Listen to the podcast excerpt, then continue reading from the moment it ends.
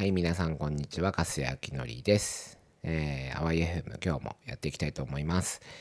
えー、2月の1日になりました。皆さん2月はどんな月にしていきましょうか。えー、っと、1月、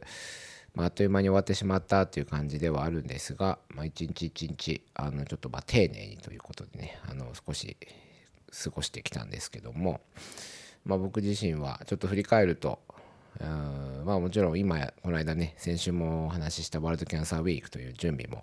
えー、あったし、えー、それ以外にも執筆の、まあ、連載のこともあったし、えー、会社のことでねあのバリューの話も少ししたと思うんですがその準備もしてるしあとさまざま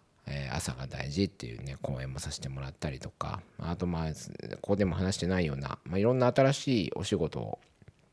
いただいた1月になったかなと思います。あの今年のテーマとしてね、まあ、カスヤを前面に出していこうというとこで、まあ、そんな準備も少ししつつ、えー、気持ちはあ会社の代表であるカスヤと、まあ、個人のカスヤとってどういうふうにこうやっていこうかなってことを考えながらやってきた1月だったんだけども個人に対する仕事っていうのはねその中でいくつかポンポンと来たりとかしてあやっぱこの心持ちというか何て言うんでしょうね。日々の心構え。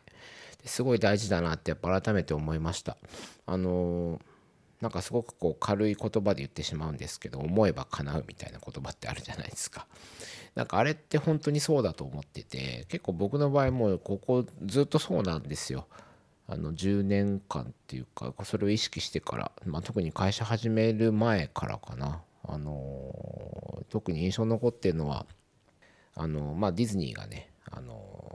ウォルトが自分の夢をこう語ることはすごい大事だよみたいなことをすごい言ってて結構有名な言葉かなとは思うんですけども、まあ、それに対して本田圭佑さんってサッカー選手がねあの人の夢を笑うやつはあ自分の夢は叶わねえぞみたいなことを言ってるんですが、まあ、そんなことを少し意識してからなんかやっぱり思えばというかあのしっかり自分の中でクリアにまあ、クリアにじゃなくてもいいんだけど思い描くってことはすごい大事かなと思って、まあ、それを少しまた今年入ってから、うん、会社ではなく自分自身っていうところをね少し意識してやってきた1ヶ月だったかなと思います。でまあそんな感じでいくつか1月も動きがたくさんあって、まあ、また2月も忙しくなりそうだなという感じで、えー、2月も頑張っていきたいと思いますので、えー、アワー FM も今週1回ぐらいですけどね、まあ、そんぐらいまだ撮っていきたいと思ってますのでよろしくお願いします。2月も頑張りましょう。ということで、えっとですね、今、ワールドキャンサーウィーク、えー、2024絶賛開催中です。今、昨日で Day3 が終わりました。えー、初日1月28日。えー、翌日に夜にワンセッションをやって死生観のセッションをやったんですね翌日は、えー、オープントークということで誰でも入れますよみたいなことで、まあ、キャンサー X メンバーが中心となってさまざまな立場というとこで死というものを語り合うみたいなね、えー、どんなふうに意識してますかとか、まあ、すごくあのいい回でした。あのなんだろうな、これアーカイブがないんですけど、個人的な情報ももちろんそこで、あの言ってくださったりとかしたので、えー、もちろん当事者の方もいれば、家族を亡くした方だったり、医療者の方とかね、えさまざ、まな立場で、えー、語り合うみたいなことをしたんですけども、うんとても、まあ、いいいい回っていうのはね、あのすごく表面的に言ってしまえば、あの表面的というか、あの関東で言ってしまえばそうなんですけど、うん、やっぱいろいろ死というものを考える会っていうのはいろいろ考えてダメージは大きいなとは思いました多分これは僕だけじゃなくて、えー、出演してるみんなもそうだし聞いてくださったみんなもそうなんだけどまあんま終わったら何とも言えないようなねこう胸の奥の方にモヤモヤというかが残り、うん、でもああいう機会はあとても大事だなと定期的にやるのは大事なんだろうなと思った回です。で、えっ、ー、と、昨日も、えー、ゲノム医療の話があったりとかって、まあ、絶賛やっております。それでですね、えっと、初日の、えー、社会のセッションのことちょっとお話ししようかなと思います。えっと、3人で、えー、セッションはやりました、えー、僕もセッションの作りにちょっと関わってはいたんですけども、えー、っと、モデレーターが矢島さんっていう、ヤジですね、キャンサー X メンバーのヤジでそして、えっと、亀田翔吾さんっていう、えー、元亀田、え、総合医療センターの今は、えー、別のところで、えー、阿波地域医療センターかなで働いたりとかさまざ、まな役割をしてたりします。でもう一方はスタジオ L の西上有沙さんっていうまあこれはもうコミュニティやってる方にはねコミュニティとか場作りやってる方に知らない人はもういないのかなと思うんですけどもこの3人であの登壇をしてもらいました。内容はあの、まあ、キャンサー X 社会っていうことで、まあ、がんに関わる社会にの課題について話し合おうというのが大枠なんですけどもやはりあの医療だけで、えー、社会の課題っていうのを解決するっていうのはもうどこでもねなかなか難しいっていうふうに言われてみんなだからコラボレーションとかね、えー、一緒にやってあの連携しながらやってるとかっていうのが今のえー、大体の主流かなとは思います。まあ、その中で、えー、お二人にはどんなお話をしていただいたかっていうと、まあ、コミュニティとかまちづくりもそうだし、まあ、サスティナビリティというか、まあ、そういうようなあ医療以外のところで医療の持続可能性って何だろうねってどうすればそこに行けるんだろうねって話を、えー、医療の話だけではなくてえ地域とか社会とかだっていうそういうところのお話から、え議論をした回になります。その中であの社会的処方という言葉が出てきました。あのまあ、これ深掘りしてるわけではないんですね。あのちらっと、え、どなたか登壇者の方が言ってくださったんですけども、まあ、社会的処方ってね前、あの、少しここの淡い FM でも言ったかな。まあ、あの患者さんとかね地域の方たちの健康っていうのを考えた時にですねあの医者が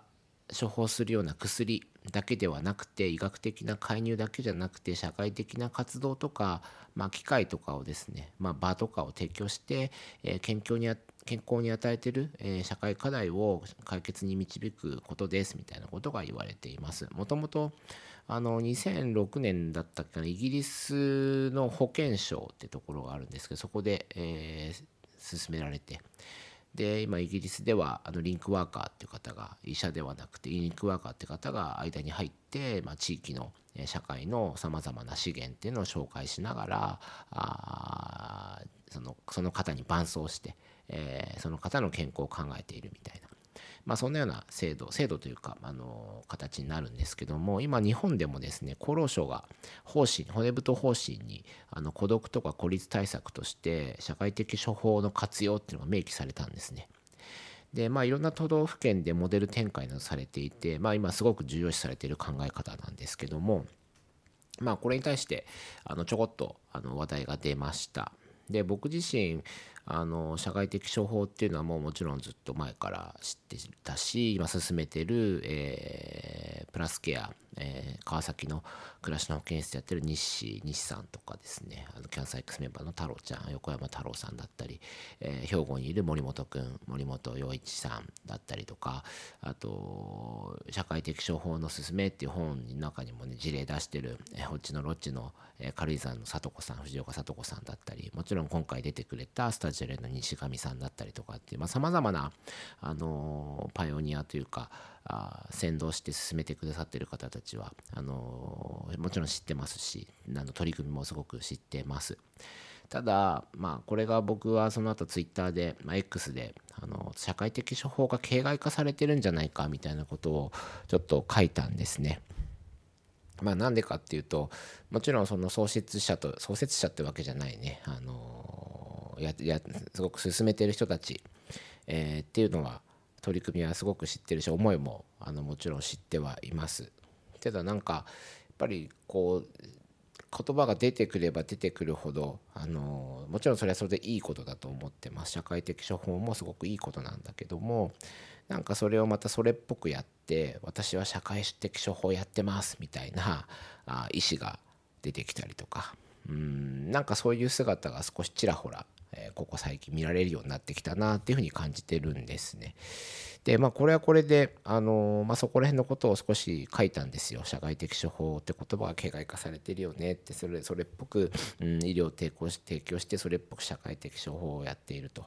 でまあこれってどうなんだろうって。で西上さんが全て英国の真似をねあのするのがいいわけではないみたいなことを言ってたみたいな、まあ、それは納得したみたいなことを書いたんですけども。まあ確かにそれはうんまあそれに対してコメントをねあのくださった方ってもいたりとかして結構あのいろいろあのリアクションって言いますか、えー、多かったんですけども反応が。うん、これってどうなんだろうなってちょっとみんなと議論したいなと思います自分の中でも全然答えというか答えを出すものではないんだけども実際これってどういうふうなことが考えてやってるんだろうというよりは何、うん、て言うんだろうな最初に出した時のその今ね中心になってやってる人たちの最初の時と、まあ、何年か前と今とこの先ってどういうふうな考え方の推移になってってるのかなっていうのはすごく聞いてみたいなと思ってます。うん予想通り来てるのか厚労省がねもちろん動いてるのはすごくいいことだしもう動かそうと思って彼らがねやってきたのはすごく分かっててるしいいとてもいい動きなんですよ。あのもちろん医療だけでは解決できない部分でたくさんあるから。ただうん地域にのことを知らない例えば医者がいきなり外に出てきて私は地域のためにやってますとかっていうなんか社会的処方みたいな感じでいろんなことやりだしてでまたそのまた一瞬で、えまた病院に帰ってえー、また病院で仕事してでまたたまたま時たま地域に出てってなんか活動するとかっていうのはうんなんかどうどうなんだろうなって思いますそれも社会的処方なんだろうかっていう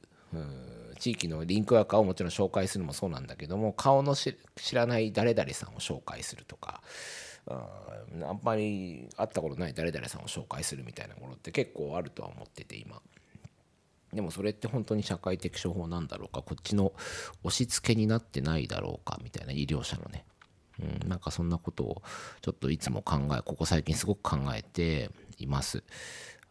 まあ繰り返しますけど大事なのはめちゃくちゃ分かってるんですよ社会的処方って。あの医療だけで繰り返すけど本当ね繰り返すけど医療だけでは解決できないものがあるっていうのはもちろん分かってるしあの WHO が出してる健康の社会的決定要因っていうところがあのある。でこれはもう分かってるしあのここら辺を解決するためにはめちゃくちゃ大事なことだとは思うんだけどもうんこれは少しずっとそのセッションがどうだったかセッションはめちゃくちゃ素晴らしいものだったんだけどそのやっぱ社会的処方っていう言葉がたまたま出てきたのでちょっと X でそんなつぶやきをさせてもらったというところです。ね、ちょっとあの X の方でもコメントいくつかもらっててなんか機会があればねあのこれに対しての議論ってしてみたいなって思います。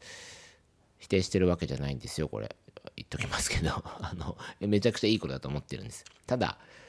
ただど何がこれは何をみんなしていきたいんだろうっていうやりたい何をしていきたいんだろうっていうか、まあ、目的は分かるし見たい世界も分かるんだけど今この現状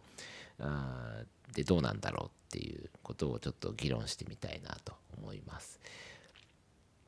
ちょっとまた少しね、長くなっちゃうんだけど今日つながりに関してもすごくこう例えば東日本大震災の後につながりとか絆ってすごく重要視されてきたじゃないですか。でみんながつながりが大事だ絆が大事だって言ってつながろうつながろうとしてきたわけですよ。で震災の時なんか特につながりってことは地域のつながりっていうのは健康の要因だったりとかその後の復興だったりとかにすごく大きな要因があるっていうのは、まあ、昔からこれも言われてますしみんな実感してると思うし研究でももちろん言われてることなんだけどもでつながりが大事大事って言ってるからつながりの押し付けみたいのが多分すごく横行してたと思うんですね僕は。つながりたくないのにつながりつながりつながりとかって言って押し付けがあったりとかしてだつながりの負の側面って今改めて考えていかなきゃいけないことだとは思ってます。だそれと同じように社会的処方、まあ、ずっとここ言われてて社会にはすごく言葉としては広まってきたとは思うんですよ。だからこそつながりじゃない社会的処方の、うん、負の側面っていうのもみんなどういうふうなことを考えてんだろうなっていうのはこれは議論した方がいいだろうなってああいうふうにならないために。ましてや厚労省がね骨太の方針にも入れているわけだしだからここはもう少し議論していかないとやっぱりそれっぽくやる人が増えてきちゃう。だからこれはすごく残念なことだなと思うんだけどこの僕が思う残念なことってっていうふうなことは、えー、今ずっとねずっと社会的処方に取り組んでいる皆さんにとっては別に残念なことじゃなくてそれはいいことなのかとかもちろんこれはどんどん誰でもやっていいよ広めていいよっていうことであるのか。あちょっとそこがまだここは見えてないことだしいろんな視点があっていいんだよ。それぞれの取り捉え方でいいんだよっていうんだったらそれはいいのかなとは思うんだけどなんかここまだまだここってふわっとした部分がたくさん出ているしもちろんみんなまだまだ議論しながら社会の動き見ながら、あのー、さらにこう作っていってる部分だとは思うんですけどもなんかそこら辺をですねみんなで議論できたら楽しいんだろうなとは思ってます。まあそんなところで少し長くなりましたね今日は、うん、なんかいろいろあのー、コメントまたこれももらえたら嬉しいなと思います。では2月1日皆さん今月も楽しみましょう。ではまた。